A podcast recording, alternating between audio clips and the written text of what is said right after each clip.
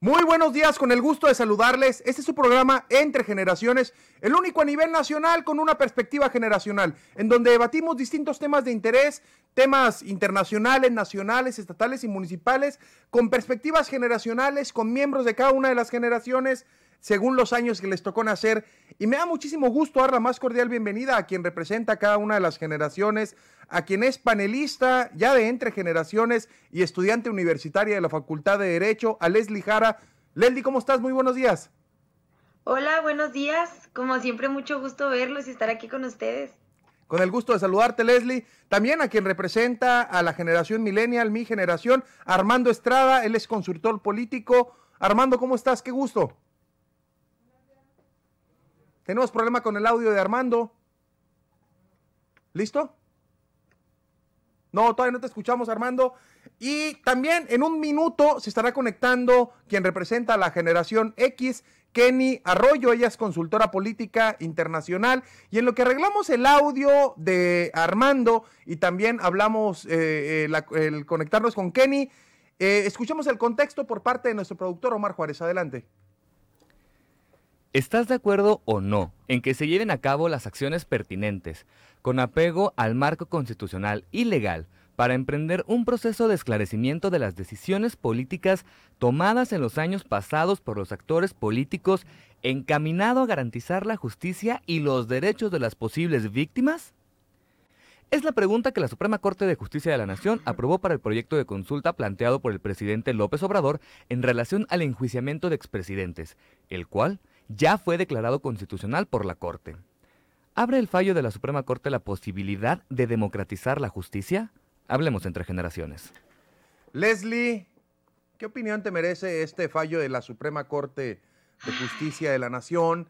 Y sobre todo esta pregunta tan extensa que, que plantea la Suprema Corte de Justicia de la Nación Leslie, pero siendo la primera y aparte en un momento que solucionemos los demás, la única, me gustaría que te extendieras un poco explicándonos, ahora sí que como el manual del Dumi con manzanitas, ¿qué pasa con eso de la consulta para enjuiciar a expresidentes del fallo que dio la Suprema Corte de Justicia de la Nación? Pues mira, Cris, yo la verdad pienso que disfrazaron los argumentos políticos de jurídicos que realmente no existe una certeza jurídica en esto y que tuvieron que maquillar el concepto porque originalmente recordemos que el concepto incluía los nombres de los expresidentes y se marcaba que se enjuicien. Entonces está un poco confuso porque el mismo presidente de los ministros nos dice que el sistema judicial y la FGR no va a estar obligada a investigar a estos, a estos expresidentes, perdón. Entonces, aquí entramos como en una controversia, ¿no? Nos, yo, yo la verdad pienso que nos van a querer aplicar la del avión también con la encuesta, diciéndonos, oye, pues te rifa un avión, pero no te vas a ganar el avión, pero pues se rifa el avión para pagar el avión que no se va a pagar. Entonces, aquí va a ser lo mismo. Vamos a hacer una encuesta para enjuiciar expresidentes, pero el sistema judicial no se va a meter a enjuiciarlos, pero pues vamos a enjuiciar expresidentes. Entonces, creo que se debe dejar bien claro lo que realmente este, abarca dicha, dicha consulta, porque como lo decía el ministro, este, se tiene que hacer una comisión para que esta consulta realmente llegue más allá de lo que se está planteando. Tendrían que los legislativos hacer una comisión de la verdad o cualquier nombre bonito como los que les gusta poner ahora la cuarta T. Entonces, es totalmente inconstitucional. Realmente, la pregunta la cual presentó el presidente es totalmente inconstitucional. Recordemos que nosotros tenemos principios y tenemos leyes. Entonces, en la Constitución está muy claro que todos tenemos derecho a un debido proceso. Nosotros, para empezar, tenemos que ser juzgados en igualdad. No podemos llegar y decir, quiero que juzguen al presidente, pero al otro sí le abran un proceso correcto y se demuestren las pruebas, se presenten denuncias, se tengan testigos. Entonces, lo que está pasando aquí se están violando muchos principios y muchas garantías que no debemos recordar que aunque, o sea, todos estamos de acuerdo que se juzgue a los expresidentes, pero es totalmente innecesario que se haga consulta, porque como lo dijo un ministro, y fue muy claro, este, la justicia no se consulta. Entonces, debemos dejar bien en claro eso de que esto es totalmente anticonstitucional porque no dejan de ser personas y porque se merecen un debido proceso y porque tienen derechos al igual que los demás ciudadanos que pudieran llegar a ser juzgados. Entonces, no es justo que con ellos, por totalmente politiquería, porque vienen elecciones en 2021 y como ya le funcionó él dijo, no, pues ya me funcionó el sistema anticorrupción, pues ahora me voy a dar también esta campaña totalmente contra los expresidentes. Kenny, buenos días, Kenny Arroyo, representante de la generación X. Kenny, luego es que sí es muy popular preguntarle a la ciudadanía, digo, poner ahora sí que en el centro del debate si se enjuicia o no a los presidentes. Eh, políticamente es magnífico, vaya, es popularísimo rumbo al 2021 pero jurídicamente se vio el fallo de la Suprema Corte de la Justicia de la Nación 6 contra 5, en donde debatieron cuestiones este, filosóficas, incluso eh, de antaño, entre si la justicia se consulta o no se consulta. Es decir, esto es parte de un circo. ¿Cuál es tu, tu opinión, Kenny? Bueno, mira, sin duda alguna eh, hemos visto que la popularidad del presidente va en caída y, él requería hacer una acción política, una jugada que involucrara nuevamente a la sociedad eh, y que lo respaldara en una decisión como esta. Nada más eh, popular que el querer involucrar a la gente en un juicio político a los expresidentes. Imagínate la dimensión de esto de una, que tiene una naturaleza de interés nacional. Pero eh, habría que separar justamente esto. ¿Se está hablando de política o se está hablando de justicia? Porque a, todo, a todas luces, en términos jurídicos, esto eh, vulnera las garantías eh, individuales, los derechos humanos de otras personas y de estas personas que tienen que ser juzgados por la aprobación de la Corte. Yo creo que eh, la verdad es que el presidente debió de haber, eh, si es que quería hacerlo de esta manera, emprender primero una modificación constitucional antes de hacerlo en, un panorama político como en el que sucedió. Armando, ¿estarás de acuerdo que la, que la pregunta misma hacia la consulta te deja, te, te reburuja más que, que dejarte claro sobre qué es lo que se va a enjuiciar? Sí, sí, e, en definitiva, eh, como quedó a final de cuentas, es eh, muy, muy ambigua, muy rara la, la, pregunta. Eh, ahorita para la comentaba la, la compañera, pues recientemente, no sé si vieron ayer la encuesta del presidente Andrés Manuel que salió por Alejandro Moreno en el financiero, en el cual sube la aprobación del presidente desde junio hasta la actualidad estamos en un 62%. Yo no creo que vaya por términos de popularidad, al contrario. Eh, eh, es más por un tema en el cual eh, pues realmente la justicia no se ha hecho en nuestro país, ¿no? Y, creer que como ha funcionado el sistema de justicia en nuestro, en, nuestro país, en el cual no se considera la ciudadanía para, para poder enjuiciar a las personas, no ha funcionado. Y tenemos un país con completa impunidad eh, y creo que abre las puertas para que esto es muy importante, creo yo, y creo que es una lectura muy equivocada de la oposición. No se está tratando de poner en el banquillo a, los expresidentes eh, o a, cualquier funcionario público, como quedó finalmente redactada la pregunta, sino te está poniendo en tela de juicio las instituciones que fueron encubiertas por todos estos mandatarios durante varios, eh, durante todos los sexenios anteriores, en el cual eh, se mantenía eh, impune todos los actos de corrupción y se está poniendo en, juicio, en tela de juicio todas estas instituciones y todos los que formaban parte de estas instituciones. No realmente como tal a los expresidentes, que es obviamente la forma en la cual puede ser atractiva para la ciudadanía, ¿no? Y sí, respondiendo a tu pregunta, es un poco ambigua y, y rara, ¿no?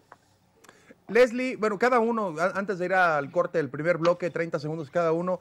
Leslie, eh, y tú, en sentido estricto, si pudieras estar a favor de la, de la consulta, haciendo un gran esfuerzo, este, ¿qué le ves de benéfico a esto? Pues realmente benéfico no tiene nada más que lo populista. Debemos recordar que se están violando muchos derechos y es totalmente inconstitucional y que en la votación los ministros estaban totalmente en contra y cuando sale el presidente y dice, pues discúlpenme, a mí me parece mal que no se esté votando a favor. Ahora sí los ministros al día siguiente digan, ay, no sabe qué presidente, entonces sí. Creo que es una lástima y una pena que nuestra Suprema Corte esté cediendo ante los caprichos del presidente, que debemos de recordar que deberían de ser el contrapeso a estos caprichos porque existe una división de poderes, la cual ya nos demostraron que es inexistente y que están alimentando que el gobierno sea de un solo hombre. Kenny, 30 segundos, si pudieras verle algo positivo a esto, ¿qué le verías de positivo? Mira, yo creo que sería un, camino hacia la democracia participativa en la que los ciudadanos tengamos eh, voz y voto en, temas de interés nacional. Sería eso algo positivo. Armando, antes de ir a corte, 30 segundos, ¿qué positivo le ves a esto? Bueno, no, tú le ves todo positivo al inicio, ¿qué le ves de negativo a esto? ¿Qué le veo de negativo? Eh, uno, pues la parte que ya han mencionado puede, eh, podría resultar un costo eh, económico muy fuerte. la implementación de la, de la encuesta, si es que no se realiza, bueno, como, como estableció, si es que no se, se realiza el mismo día de la jornada electoral. pero abonando totalmente de acuerdo con la parte de participación ciudadana, ¿no? Un mecanismo, los mecanismos de participación ciudadana que han sido olvidados por los últimos gobiernos y que nunca ha habido realmente eh, un gobierno realmente eh, participativo, ¿no? Muy bien, vamos a corte. Estamos platicando en Entre Generaciones la consulta para enjuiciar a expresidentes o funcionarios que estuvieron en las administraciones anteriores. Entre Generaciones, continuamos.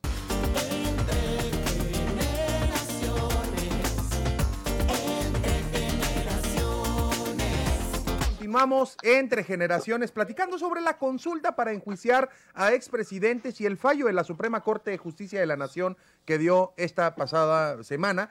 Y yo quiero preguntarte, amiga Kenny, ¿esto significa, qué significa realmente el fallo de la Suprema Corte? Es decir, hubo, hubo un debate grande de si se estaba vulnerando la división de poderes porque de inicio habían dicho muchos pues que iban en contra, pero luego, como lo mencionaba hace un momento Leslie, el presidente este, hace una expresión pública y pareciera que, eso fue lo que influyó para poder el cambio, eh, el fallo este, a favor de la consulta.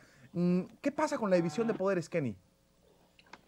Mira, yo creo que sí es algo preocupante esta esta situación que se presenta porque nos permite ver un escenario político en el que la figura del presidente pues está, eh, se está siendo omnipresente, ¿no? Y se está eh, vulnerando esta división de poderes. Eh, creo que las, ahorita alguien por ahí mencionaba que no solamente se juzga a los expresidentes, sino que también va a haber juicio a instituciones o a personas que trabajaban en instituciones eh, para, y que vulneraron la ley, ¿no? Pero qué mayor eh, vulneración hay eh, que esta, ¿no? De una institución como la Suprema Corte de Justicia que ha mantenido un prestigio en el país, que ha sido un garante de la justicia en México, que es, digamos, nuestro último escalón cuando vemos vulnerados nuestros derechos en otras instancias del poder público y ahora se meta a un escenario o un contexto político.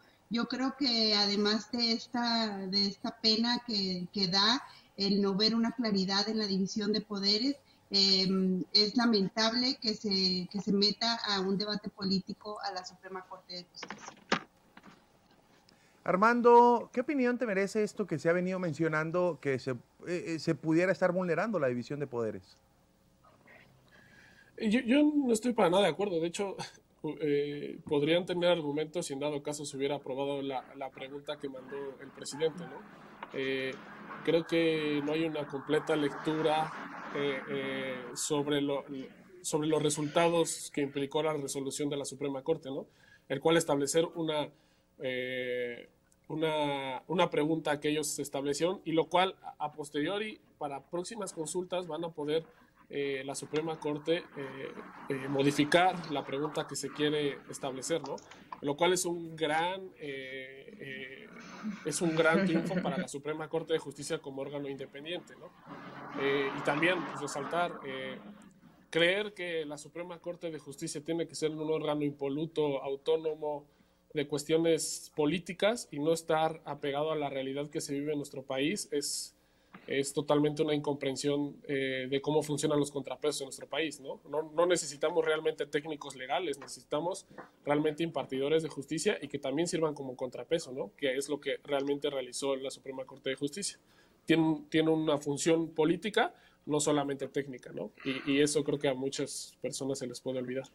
Leslie, dejan de ser técnicos de eh, leguleyos o técnicos legales para realmente convertirse en impartidores de justicia solo por el fallo a favor de la consulta propuesta por el presidente de la República? Pues la verdad es que no, Cris. Este, estoy totalmente en desacuerdo con lo que menciona el compañero panelista, porque realmente es necesaria una consulta para impartir justicia, porque si se tienen recabados datos de prueba y se tienen recabados ya esta información para iniciar un proceso penal en contra de los expresidentes, ¿por qué lo vas a poner en, en, consulta? ¿Por qué vas a poner en consulta la verdadera aplicación de la ley cuando no es necesario? Como ya dijo el ministro Lainez, este, la justicia no se consulta y es totalmente inconstitucional que se vayan por ese medio y que lo quieran hacer populista y como vi un artículo en Reforma que diga ni, ni de corte, ni suprema, ni de justicia. O sea, ya ahorita realmente se vio que es como la es una secretaría más del presidente y que el ministro Arturo este, pues es el que está encargado de, de, que se llegue todo lo que el presidente quiere a la corte. Y ok, entiendo, como dijo el presidente, pues está un poco, no está clara la pregunta, pero realmente se hizo lo que él quería era realmente lo que él esperaba, ¿no? Que aprobaran la pregunta porque él dijo que iba a ir a todas las instancias hasta que realmente se la autorizaran. Entonces debemos recordar que la Suprema Corte de Justicia de la Nación está para impartir justicia, está para checar cosas de leyes, de derecho, jurisprudencias, tesis. Entonces, ¿qué está haciendo ahorita la Suprema Corte de Justicia? Un cabildeo, porque debemos recordar que los ministros estaban en contra y la declararon inconstitucional. Y cuando sale el presidente a hablar, ahora sí va el presidente de los ministros a decirnos, oye, ¿sabes qué? hazme el favor, debemos recordar que el cabildeo se debe dejar en, la, en el Congreso, en la Cámara no en la Suprema Corte de Justicia, porque sí, y no estamos en desacuerdo en que se nos pregunte a los ciudadanos y que se nos dé este espacio de consulta popular. Al contrario, qué padre que quieran incluirnos, pero debe haber ciertos temas. Este tema ni siquiera tiene como una relevancia o tiene un trasfondo original, o sea, no sé cómo explicarlo, que debe ser realmente algo populista, algo que a los ciudadanos nos interese. La impartición de justicia debería ser directa y clara, no consultada. Yo quiero preguntarles algo y lo dejo al aire. Una democracia, el modelo en el que vivimos nosotras y nosotros, es en donde gobiernan las mayorías, pero siempre respetando a las minorías. Y yo pongo esto eh, en la antesala antes de preguntarles, ¿qué pasa si el día de mañana, vamos a un escenario este, ucrónico por otro lado de la historia, ¿qué pasa si el día de mañana se comenzaran a preguntar si las minorías eh, eh, de los derechos que se han venido ganando poco a poco se pusieran a discusión por parte de la ciudadanía? Es decir, ¿hasta dónde la línea de la democracia participativa eh, que no violente el derecho de las minorías en ese, en ese, en ese contexto, Kenny? Ah, pues mira, Christopher, creo que es una, es una pregunta complicada y, ya decía Giovanni Sartorino, eh, democracia significa democrat, democratos, kratos, eh, pueblo, kratos, poder. Y decía, bueno, pero ¿quién es el pueblo y quién es el poder? Entonces, para llegar a definir esto, dice, pues la mayoría en el, en el sistema en el que nosotros lo, lo, conceptualizamos o lo vivimos, la mayoría vendría siendo el pueblo. Eh, y, en y así es como han funcionado las democracias. Pero creo que en este momento en que está un presidente que se ha caracterizado por, justamente esto, el populismo, el querer llevar a las masas a, hacer acciones que le corresponden a la justicia o que le corresponden al poder legislativo, es lo que está trastocando este concepto de la democracia.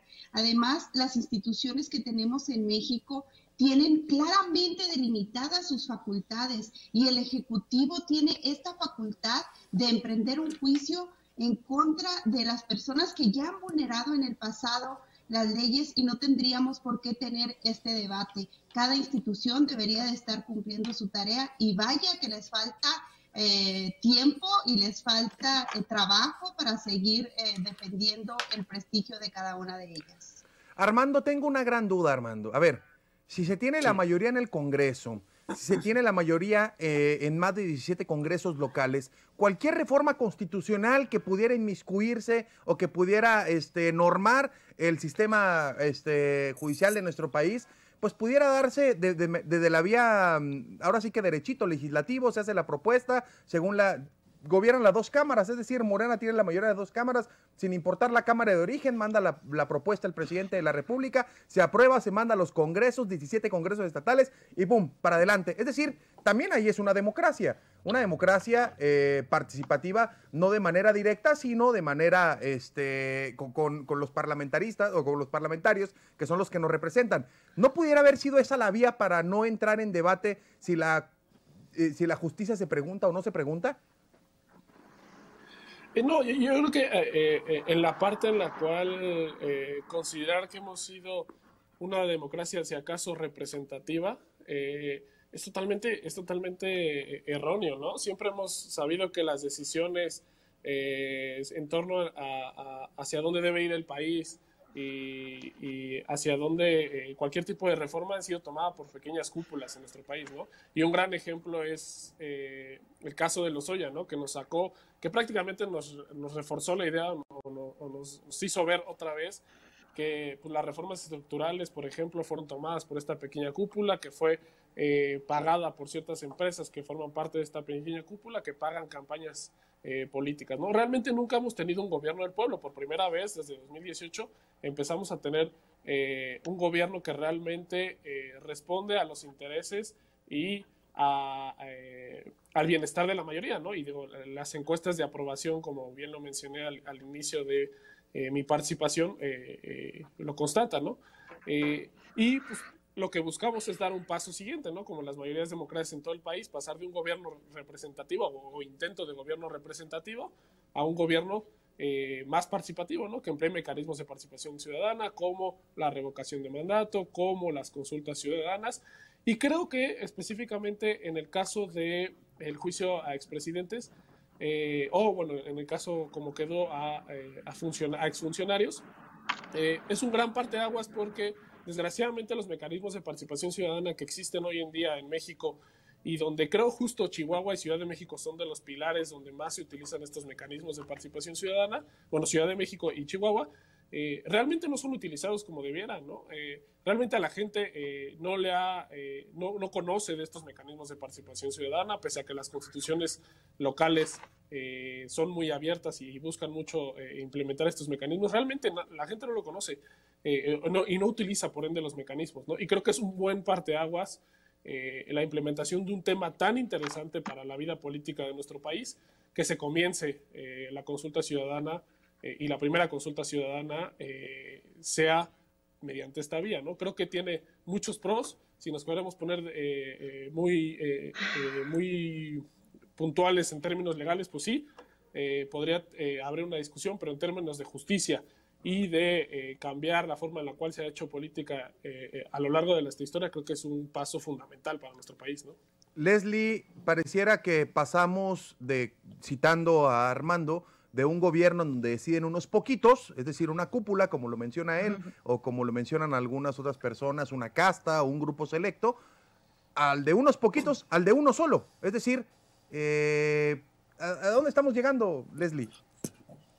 Pues volvemos a lo mismo, ¿no? Que están alimentando un gobierno de un solo hombre. Y aquí discrepo totalmente con Armando, que dice que, sin, que este gobierno está buscando el interés de todos y que la participación de todos esté presente. Pero entonces aquí te pregunto, Armando, ¿cómo vas a decir que estás buscando el interés de la mayoría de los mexicanos cuando hace semanas nos dicen que van a eliminar 99 fideicomisos, entre los cuales se apoya la ciencia, la educación, se apoya también este los desastres naturales que puedan llegar a afectar a una comunidad. Estás eliminando esos 99 fideicomisos con alrededor de 68 mil millones de pesos, ah, pero que me, vienes y me dices que esta consulta popular nos va a costar tres aviones. Entonces, aquí te pregunto, ¿estás velando por los intereses de todos los mexicanos o estás velando por el populismo y por tus próximas elecciones? Porque nos va a costar 8 mil millones de pesos esta consulta, que es el equivalente a tres aviones. Entonces, ¿qué no estábamos queriendo erradicar? ¿Dónde está la austeridad y dónde está la preocupación? ¿Cómo vas a ponerte a eliminar los fideicomisos que apoyan a la ciencia, al deporte, a la educación? Porque son 99 Y créeme que las personas que están interesadas en la ciencia, por eso hay mucha fuga de cerebros aquí en México, porque nosotros, bueno, el gobierno no está apoyando debidamente a todos los mexicanos que realmente buscan superarse y hacer nuevos cambios, tanto en investigación, en ciencia, en deporte, en educación, aquí en México. Entonces, ¿cómo vas a ponerte a gastar 8 mil millones de pesos? Vas a gastar tres aviones presidenciales y no vas a apoyar a estas comunidades. Entonces, porque, o sea, aquí no se está apoyando a todos los mexicanos. Aquí nada más se busca que se apoye a Morena, se busca la elección popular, se busca ganar votos, se busca crear más este comunidades, en la comunidad se busca que se alimente esta anticorrupción, esta campaña que nos ha venido manejando el presidente durante estos dos años, porque todavía no se le olvida que ya es presidente, ya no está en campaña. Entonces creo que debemos de, ponernos realmente a pensar si esta consulta popular es benéfica o no. Y económicamente está claro que no. Sí. Armando, por alusiones, sí. y lo vamos con Kenny. Sí, claro, yo, uno, eh, bueno, tres temas puntuales. Uno, populismo. Creo que desgraciadamente nos han metido en la idea de que la, la, palabra populismo como tal es algo malo, ¿no? Eh, habrá que ver algunas, unas cuantas conferencias, por ejemplo, Barack Obama se listaba de populista, eh, tenemos a Rafael Correa, gran populista. Creo que eh, necesitamos tener un debate más serio en torno a qué significa populismo, ¿no? A mí me encanta el término populismo, que es en el cual un representante realmente representa a la mayoría y a la mayoría de los intereses, eso para mí es populismo, entonces completamente de acuerdo. Ojalá realmente tuviéramos muchos más gobernantes populistas alrededor del mundo. Uno. Dos, el término de los fideicomisos. Eh, yo estoy totalmente de acuerdo eh, en, la parte en que puede tener grandes riesgos, pero habrá que ver eh, realmente lo que, lo que no se dice realmente en, los medios de comunicación. Es uno, sí se van a anular los fideicomisos, pero eso no implica que no se le dé el apoyo que se le estaba dando a todos los beneficiados de los fideicomisos. Eh, ¿Por qué se están anulando los fideicomisos? Porque estamos en una situación atípica en términos de salud, en los cuales eh, necesitamos apoyar el sistema de salud en nuestro país. Habrá que ver, uno, muy importante, que realmente se les siga otorgando los beneficios económicos que se les daban a las personas de ciencia y tecnología, deporte, eh, etcétera, investigación, que se les siga otorgando esos beneficios económicos en, en una similar cuantía a partir de la anulación de los fideicomisos, ¿no? Sí, pero pues estamos en una situación atípica, porque no esos 8 mil millones de pesos los inviertes en salud, los inviertes en todos los empresarios y microempresas que se están viendo afectadas y te vas a la elección y que ganes por tu trabajo y no por el dinero que estás Perdón, Leslie, Armando, Kenny, por favor. Bueno, mira, yo creo que esta, esta consulta, como ahorita dicen, se trata de un acto más de populismo y justamente el populismo es esto, ¿no? El buscar la manera de atraer el apoyo de la población, el apoyo de las masas y eh, qué más popular que, como decía ahorita, eh, juzgar a los expresidentes. Pero yo creo que no se puede poner eh, en, en una en una disyuntiva entre la justicia y el apoyo popular. O sea, hay arenas para promover acciones políticas y hay arenas para promover la justicia. Y la Suprema Corte de Justicia había sido respetada eh, hasta este momento para, para este tipo de acciones, cuestiones jurídicas y no políticas. Vamos a corte, estamos platicando entre generaciones. Bueno, Armando, nada más, rapidísimo. Sí, nada más. Eh, algo que puntualizar, o sea, creer que la Suprema Corte de Justicia ha sido autónoma e impoluta durante toda, durante toda su existencia es totalmente eh, falso, ¿no? Tendremos que remontarnos a cuando el mismo ministro Saldívar en el conflicto de, bueno, en la problemática de ABC quiso inculpar eh, y que se llamara a juicio a, toda la gente cercana al, al presidente Felipe Calderón y no sucedió, no fue aprobada cuando eh, Medina Mora, cuando fue eh, presidente de la Suprema Corte, no, eh, no aprobó la sanción, o bueno, hizo, promovió que no se sancionara el desvío de recursos al Bronco en la campaña de 2018. O sea, creer que es, un órgano autónomo, impoluto y que realmente se dedica a hacer justicia es totalmente falso. Habrá Muy que bien. nada más dar una pequeña revisada a la historia. Excelente. Vamos a corte. Continuamos entre generaciones.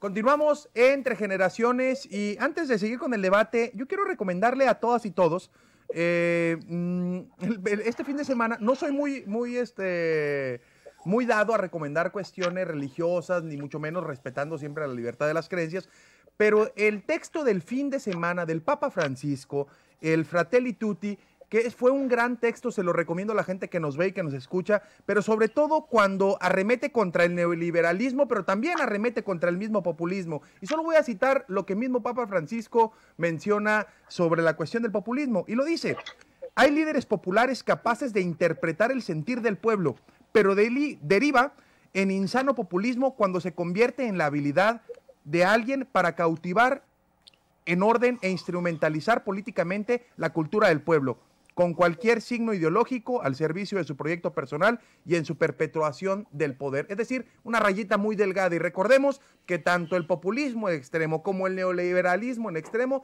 terminan generando polarización dentro de la ciudadanía y evitan el avance democrático dentro de todo esto. Y eso es lo que hacemos en Entre Generaciones, generar un pensamiento crítico, generar un debate para que la gente que nos ve y que nos escucha tenga su propio punto de vista. Y yo quisiera preguntarte, eh, la democratización de la justicia, lo mencionabas hace un momento, Leslie, ¿hay espacio para la participación ciudadana en la partición de justicia? También es un gran debate. Pues la verdad es que debe de abrirse un espacio específico y se tienen que hacer consultas, pero no en un caso concreto. No podemos dejar de lado que los, o sea, los principios bajo los que se rige el sistema judicial están consagrados en la Constitución. Entonces, tenemos que seguir ciertos principios. Y lo dijo el mismo ministro Arturo Saldívar. Ya está, o sea, nosotros no vamos a relacionar la consulta popular con el sistema judicial ni con la PGR. ¿Por qué? Porque las leyes son claras y porque el proceso es claro. No puedes impartir justicia de, de maneras específicas a ti sí, a ti no. O sea, ¿cuántos casos de violencia familiar, de violación, de asesinatos se han quedado impunes? Entonces, ¿cómo vas a venir a, a, a expresidentes darles una como prioridad en ser juzgados? ¿Y qué pasa con todas estas familias que también exigen justicia y el sistema judicial no ha sido eficaz, ¿no? Entonces, creo que tenemos que tener en claro que esto es algo que debe de impartirse por igual y que sí está bien, las consultas populares son necesarias y está padre que nos incluyan y es necesario que los mexicanos empecemos a participar más en la toma de decisiones políticas en México. Eso está claro, pero tiene que haber una manera, tiene que haber un fondo específico por el cual se va a tomar esta encuesta, de qué manera van a involucrarnos a los ciudadanos con mesas de trabajo, mesas de diálogo, de propuestas, pero no nos puedes involucrar en la toma de decisiones, o sea, la, como lo dije ahorita, la justicia no se consulta, la justicia ya está establecida en la ley y se tiene que seguir, porque no podemos nosotros hacer justicia por nosotros, ni juzgar a alguien sin tener toda la investigación y todas las pruebas pertinentes. Kenny, pareciera revanchismo político o se puede interpretar como revanchismo político. Mira, yo creo que es otra otra jugada maestra de Andrés Manuel López Obrador, porque no podemos regatearle eh, la manera en la que ha dominado la agenda pública del país. Y ahorita decía eh, el compañero que, que no es eh, no es la primera vez en que se ve involucrada la Suprema Corte en un asunto de naturaleza política. Pero lo que sí es la primera vez es que se avasalle con la agenda política para comunicar acciones del presidente y en lugar de seguir los términos constitucionales o institucionales para, para procedimientos como este, nuevamente sale y, se, y toma la bandera esta de involucrar a los ciudadanos para juzgar a los expresidentes cuando había un mecanismo preestablecido. Entonces, como menciono, es una nueva jugada para mantenerse en la agenda pública y, seguir eh, alimentando este apasionamiento de sus seguidores. Armando, mencionabas hace un momento que una de las fallas o que de los lados vulnerables de esta consulta pudiera ser el alto costo, y lo ha mencionado en varias ocasiones Lely hace un momento. Pero también ahorita está en debate si la consulta se hace en el mismo día de la elección para evitar eh, eh, hacerlo otro día y que cueste más. Entonces vamos a tener una elección donde se van a elegir a más de 2.500 cargos de elección popular en todo el país, más de 3.000, perdón. 15 gobernaturas, 300 distritos federales, 29 congresos locales, 2.300 presidencias municipales. En la misma pregunta, bueno, dos días después, si no se hace el mismo día o días después, vamos a tener un alto costo en la consulta y de llevarse a cabo la revocación de mandato, seis meses después vamos a tener una tercera elección dentro de la consulta. Es decir, es importante la participación ciudadana, pero no se pudiera contaminar si se hace la pregunta esta complicada que leíamos hace un momento que sugiere la Suprema Corte de Justicia de la Nación el mismo día de la elección.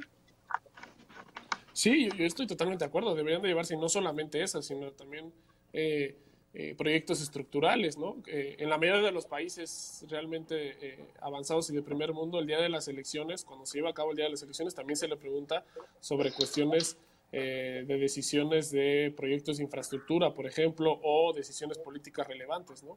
yo estoy totalmente de acuerdo, no solamente por la parte de el dinero que nos podemos ahorrar, que sí es una suma importante, sino sobre todo y principalmente por el hecho de garantizar que la, mayoría, que la mayor cantidad de personas puedan participar en una decisión o decisiones importantes que eh, emanen de, este mecanismo de consulta ciudadana.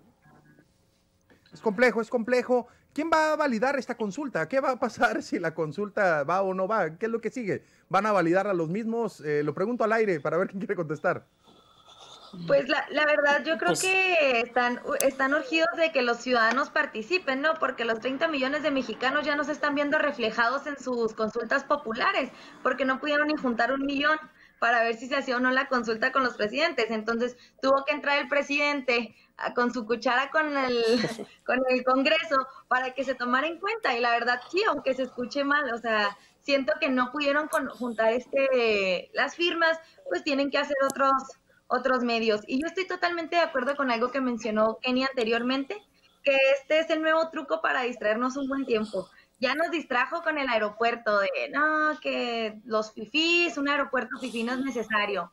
Se le acabó su aeropuerto, empezó el nuevo, se le empezó a inundar y pues ya no fue noticia. Y luego tuvimos lo del avión, con lo cual sí nos lo jugó varios meses, ¿eh? Fue noticia relevante, a pesar del nivel altísimo de feminicidios en México, era más importante hablar del avión, de las mañaneras pues ya se hizo la rifa y ahora qué le queda, pues necesitamos distraer a México con otra cosa. ¿Qué les parece si nos aventamos esta consulta popular y tenemos de aquí a ocho meses que nos va a durar el distractor para no ponerme a hablar del nivel de homicidios que ha incrementado muchísimo en los últimos años, para no hablar del desempleo, para no hablar de la crisis económica que se viene con los microempresarios y empresarios? Entonces, pues es muy fácil, ¿no? Creo que ya al presidente le gustó jugarnos el dedo en la boca a los mexicanos y creo que pues muchos de ellos no, de sus seguidores no les gusta la crítica y no les gusta que los mexicanos estén dando cuenta, pues ahí está lo de frena, ¿no? Que ni siquiera se toca el tema en las mañaneras, entonces, pues se las dejo al aire ahora a ustedes. Kenny, ¿ibas a decir algo, Kenny?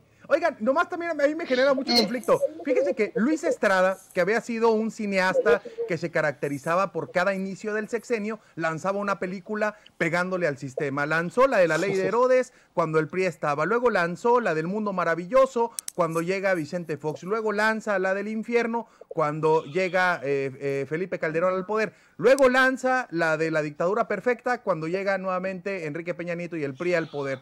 Eh, y en esa película, sobre todo, se hablaba de la famosa caja china, esta caja que utilizaban para poder generar la agenda mediática. No es este. Dos cosas. Primero, no sabemos qué va a pasar con la nueva película de Luis Estrada, si va a ser de aplauso o de crítica como las cuatro anteriores, eh, con el actor protagónico Damián Alcázar, ex concejal en la Constitución de la Ciudad de México. Pero, em, ¿no es esta la nueva caja china, Kenny?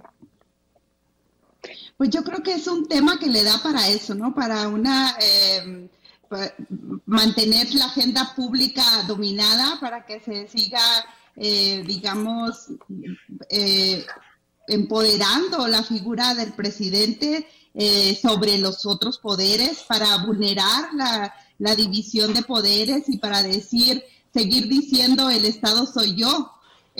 creo que el presidente, este, presidente sigue manteniendo esta agenda y, lo vamos a ver más. Yo creo que esto se, seguirá extendiendo, él seguirá siendo el único que genere noticia y que posicione temas porque la oposición está muy debilitada, la, oposición no, em, no posiciona ningún tema, eh, lamentablemente, y conforme pase hacia el 2021, pues seguiremos viendo este tipo de de invasión a la esfera pública eh, de los mexicanos, pues a, la, a, la a generar esta noticia del presidente. El rey Sol, Luis XIV, rey de Francia, era el mismo que decía, el Estado soy yo. Armando. Sí, Jesús el Etá, ¿no? el famoso Luis XIV, pero eh, yo, yo, sigo creyendo, o sea, ahorita que mencionaban que, que eh, eh, la compañera que estamos urgidos de que la gente participe, pues claramente estamos urgidos. O sea, yo estoy urgido desde hace muchos años que la gente realmente sea tomada en cuenta y, participe. Eh, y creo que realmente es un gran paso. Claramente hay muchas críticas. O sea, eh, creer que eh, el gobierno actual es completamente eh, bueno y que todas las decisiones son buenas, por supuesto. El tema del de feminicidios, el tema de apoyo a la agenda, a la agenda en favor de, de, la equidad de género y en contra de la violencia machista. Por supuesto que ahí falta apuntalar mucho, ¿no? Sin embargo, creo que es el gobierno, y eso sí no podrán negármelo, ustedes compañeras, eh, que más ha hecho por este tema, ¿no? Empezando porque la, mitad de las secretarías están dirigidas por mujeres. Acabas de dar en un tema, hermano, acabas de dar en un tema muy debatido, al menos cada dos semanas en este programa, y tanto Kenny como Leslie. A ver, Kenny, Leslie, eh, ¿estás de acuerdo que el presidente es el presidente más feminista de México?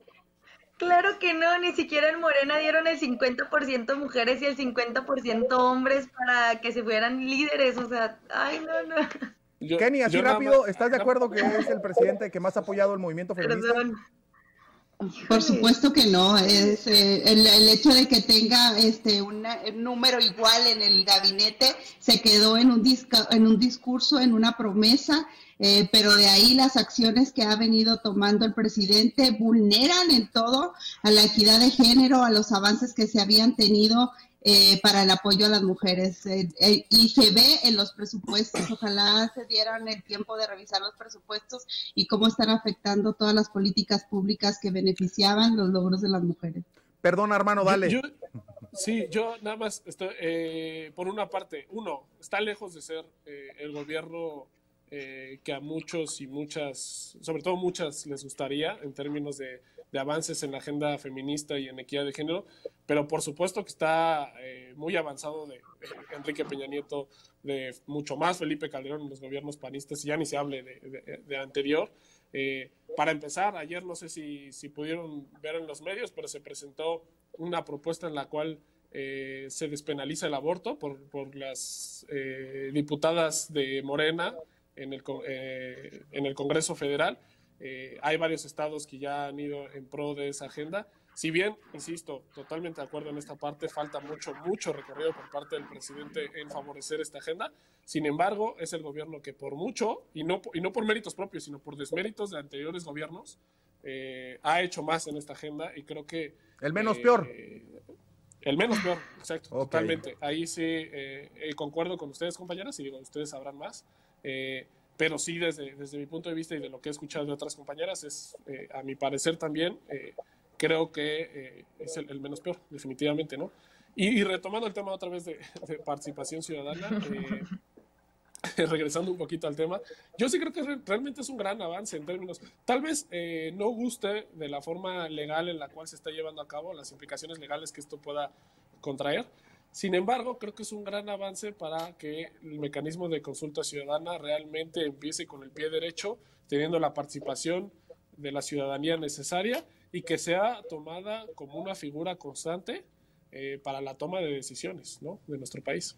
Vamos a finalizar 40 eh, segundos cada uno antes de ir a la ronda rápida de este gran programa de debate en donde estamos preguntando sobre el fallo de la Suprema Corte de Justicia de la Nación de la consulta para enjuiciar a los exfuncionarios públicos. No quedó como para enjuiciar a los expresidentes, pero sí para los funcionarios públicos. Leslie, para finalizar. Pues nada, nada más dejar claro que realmente no, no, esto no se trata de esto no es una lección esto es justicia y esto es nuestro sistema judicial mexicano y que la verdad es una pena y una vergüenza que internacionalmente nos vean así, porque esto no se trata de campaña y como lo mencioné antes, al presidente se le ha olvidado que ya es presidente y que ya está en función de su ejercicio, entonces que se ponga a trabajar mejor. Kenny. Me gustaría mucho que esta tendencia a promover la participación ciudadana se extendiera a otras esferas y no justamente al tema de justicia. Ojalá se promovieran eh, los presupuestos participativos en México. Eso sí sería una buena manera eh, en la que pudiéramos reflejar el interés que tenemos los mexicanos porque el desarrollo sea más equitativo. Eh, pero los, los presidentes o el presidente Andrés Manuel sigue manejando el presupuesto hacia antojo y eso no genera ni justicia social y menos justicia política. Armando. Eh, yo sí, eh, totalmente de acuerdo con la compañera eh, Kenny. creo que es un parteaguas importantísimo en la vida democrática de nuestro país. eh, el tema de que se, se empieza a considerar y escuchar a la ciudadanía eh, y que se le consideren las tomas de decisiones. Y otro tema importante también es que eh, realmente eh, los jueces y magistrados de la Suprema Corte de Justicia se conviertan más en, en, realmente impartidores de justicia y no técnicos de la ley. ¿no? Necesitamos fa facilitar a la ciudadanía estos conceptos complejos que nos han manejado siempre en términos legales y facilitar eh, los conocimientos de, eh, legales a la ciudadanía y qué mejor que mediante mecanismos de participación ciudadana como la consulta, ¿no? Muy bien, vamos a corte y regresamos con la ronda rápida entre generaciones. Pregunta para enjuiciar a los expresidentes o exfuncionarios públicos. Continuamos. Entre generaciones. Oh, oh. Ronda rápida. Yo les hago un, yo les digo una palabra y ustedes me dicen lo primero que se les venga a la mente. ¿Listas? ¿Listo? Lista. Listo. Kenny, participación ciudadana. Necesaria. Armando, justicia. Urgente. Leslie, Suprema Corte de Justicia de la Nación. Ni Suprema, ni Corte, ni de Justicia. Kenny, consultas populares. Indispensables. Armando, impunidad. Eh, acabarla. Leslie, cuarta transformación. Vergüenza. Kenny, INE. INE, política. Armando, democracia. Eh, necesaria. Leslie, Estado de Derecho. Inexistente. Kenny, Comisión de la Verdad. ¿Cuál verdad? Armando, ministros. Eh, justi justicia. Leslie, revanchismo político. Totalmente. Kenny, Poder Judicial. Vulnerado. Armando, Estado de Derecho. Eh, Ay, vamos para allá. Leslie, separación de poderes. No existe, somos la somos de un solo hombre. Y Kenny, por último, Morena. Um, mucho que desear. Ha dejado mucho la que vergüenza desear. de México.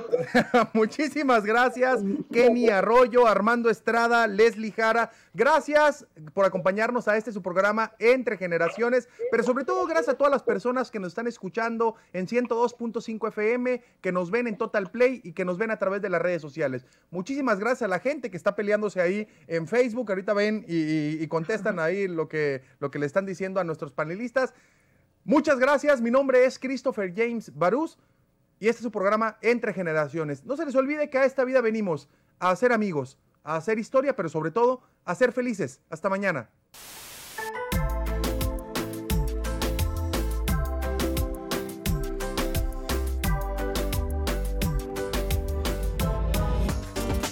Escúchanos de lunes a miércoles de 9 a 10 de la mañana. Entre Generaciones, con Christopher James Barús.